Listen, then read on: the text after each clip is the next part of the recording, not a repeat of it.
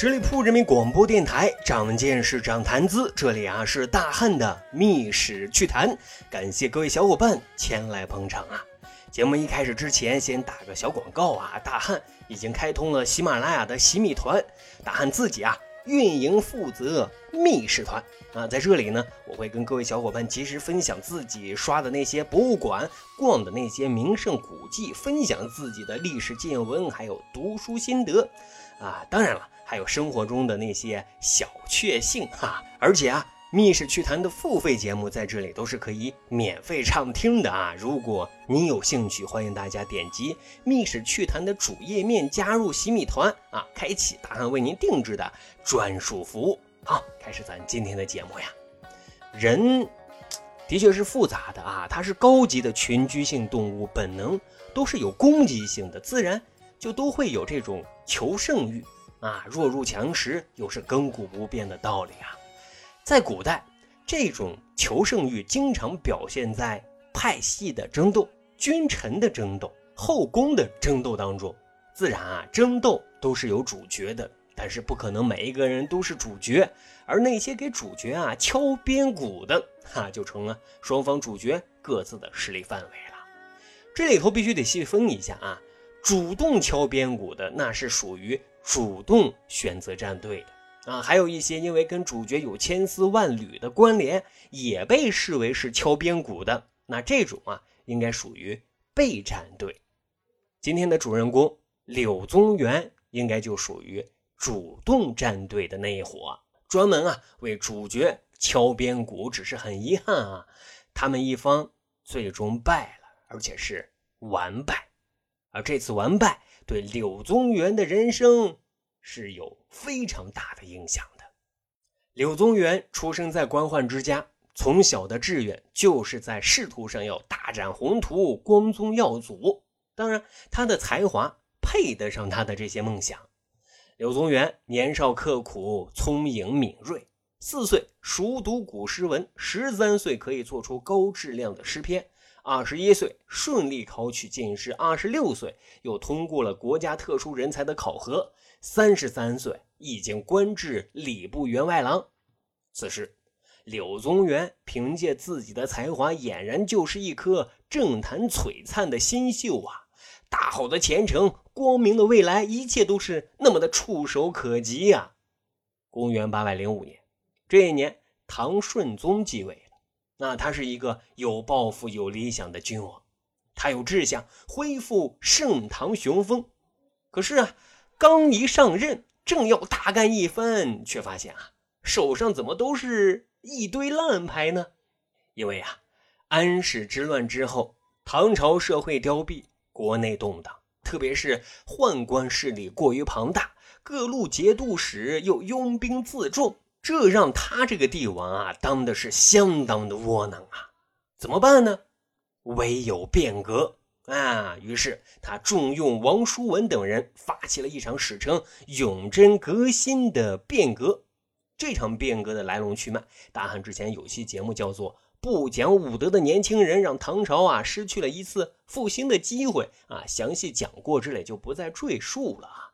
简单的说，就是王叔文在唐顺宗的支持之下，向庞大的宦官集团和节度使集团开炮了。但是变革最终失败了，而我们的主人公柳宗元可以说啊，是这次变革的参与者、践行者，还有鼓动者。当时王叔文启动变革，力邀年轻的后生柳宗元加入这变革小组当中。虽然柳宗元也知道。割除弊端岂非易事？但想想，人生难有几回搏，今日不搏，何时搏啊？万一成功了呢？不就功成名就了吗？再加上啊，当时王叔文甚至许诺，等变革成功之后啊，让你柳宗元做宰相。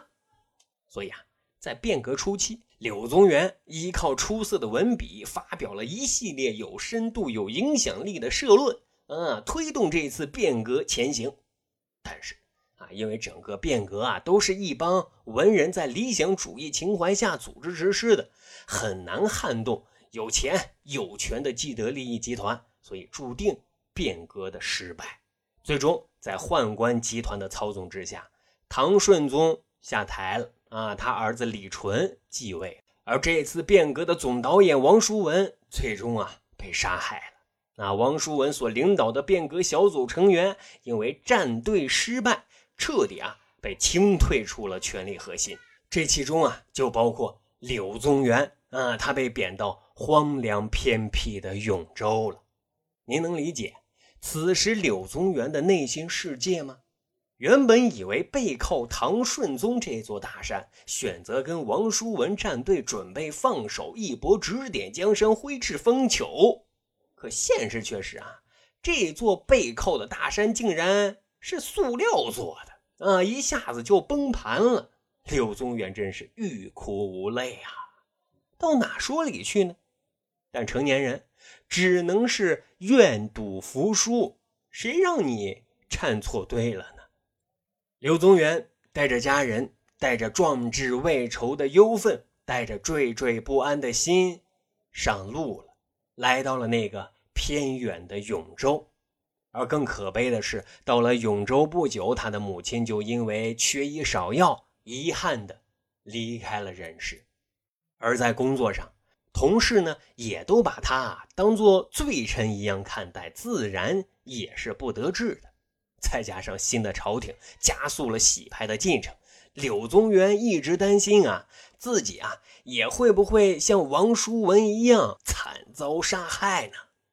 就这样，生活工作压力巨大，身心疲惫，内心煎熬，诗歌啊成了他唯一的寄托了。也正是诗歌寄托了一个文人的情怀和希望，也最能直观的表明他的心境。就在这种背景之下，那我们熟知柳宗元的一首诗创作完成了：“千山鸟飞绝，万径人踪灭。孤舟蓑笠翁，独钓寒江雪。”大汉呢看到过啊，对这首诗最好的解读。柳宗元身处的果真是冰雪之境吗？其实不是啊，那是笼罩在他头上的白色恐怖。而即便如此，柳宗元仍然能在严寒凛冽的冰天雪地敢于垂钓，啊，说明他并没有屈服。有人说。少年不懂江雪，读懂已不少年。也有人说，江雪其实是一首藏头诗：“千山鸟飞绝，万径人踪灭。孤舟蓑笠翁，独钓寒江雪。”打头的字组合到一起，不就是千万孤独吗？表明了柳宗元内心的痛苦和挣扎。站错队了，一生难道就要荒废在这偏远的永州吗？内心接受这样的煎熬吗？柳宗元一直在思考这个问题。最终，在他踏遍了永州万水千山之后，他找到了答案。答案也写在了他知名的作品《永州八记》里。作品通过山水表达了自己的无奈和忧愤，也就是说，在他的潜意识里，似乎已经知道自己这一生，也许啊，就真的走不出永州了。但是呢，生活总有出其不意的小惊喜啊！此时在永州已经生活了十年的柳宗元，突然啊，接到了一纸诏书，让他回京。难道难道是苍天有眼吗？柳宗元啊，喜极而泣，他觉得自己马上就要焕发第二春了。在经过一个月的长途跋涉之后，他终于回到了京城长安，以为终于有机会施展抱负了。可是命运把他高高的抱起，又重重的摔下去。他没能留在京城，而是被分配到比永州更偏远的柳州，啊，去当一个刺史。至于为什么，史料有两种说法。一种说法啊，是他得罪了权贵武元衡啊；另一种说法是他的好哥们刘禹锡太狂傲，写了大不敬的诗词，龙颜大怒，也牵连到了他，所以啊，被贬得更远了。不过呢，这次柳宗元似乎认命了，也淡定多了啊，至少这次去柳州，他有实权了。于是他在柳州啊兴建学多新思想和知识，改变陋习。这里头呢有一个小故事啊，柳州当地人世世代代都是靠天吃饭，没有水井，也不去打水井啊。为什么呢？因为他们认为挖井啊是大不敬，不敢去打井水。柳宗元去了之后，打了好几口井，当地人一看，嘿，没啥遭殃的事情发生呀，井水还挺甘甜啊，于是就接受了吃水井这一事实。还有他在柳州啊释放奴婢。柳州当地比较原生态，欠了地主家的钱没钱还，你就一辈子啊去地主家当奴隶吧。柳宗元来了之后啊，就把奴隶在地主家干的活折算成工钱，当工钱啊攒到与欠的钱一致，就成了自由身，那就可以回家了啊。这一举措深受当地穷苦人的欢迎。而柳宗元在偏僻的柳州，远离那京城的是非之窝。也不用去想啊，该站谁的队啊，生活也洒脱了些许。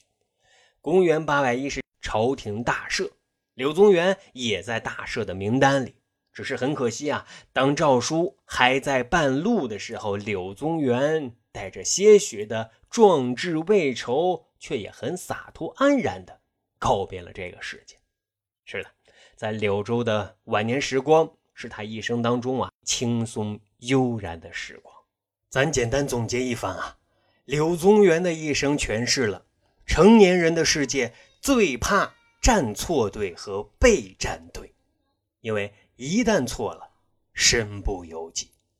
而柳宗元在柳州的生活也告诫我们，有时候啊，独善其身挺好，别啥热闹都去凑。长见识，长谈资，这就是咱今天要讲的。密室趣谈，如果您觉得咱的节目还不错，欢迎大家使用专辑的评分功能啊，为密室趣谈打打分儿咱还有一个趣吧历史的小分队，如果您对历史边角料感兴趣，欢迎大家关注十里铺播客频道微信公众号，然后回复数字一就可以添加大汉的个人。通过简单审核之后啊，大汉就会邀请您进入这个小分队当中啊，咱就可以谈天谈地聊历史段子。本期节目就这样，感谢收听，下期再会。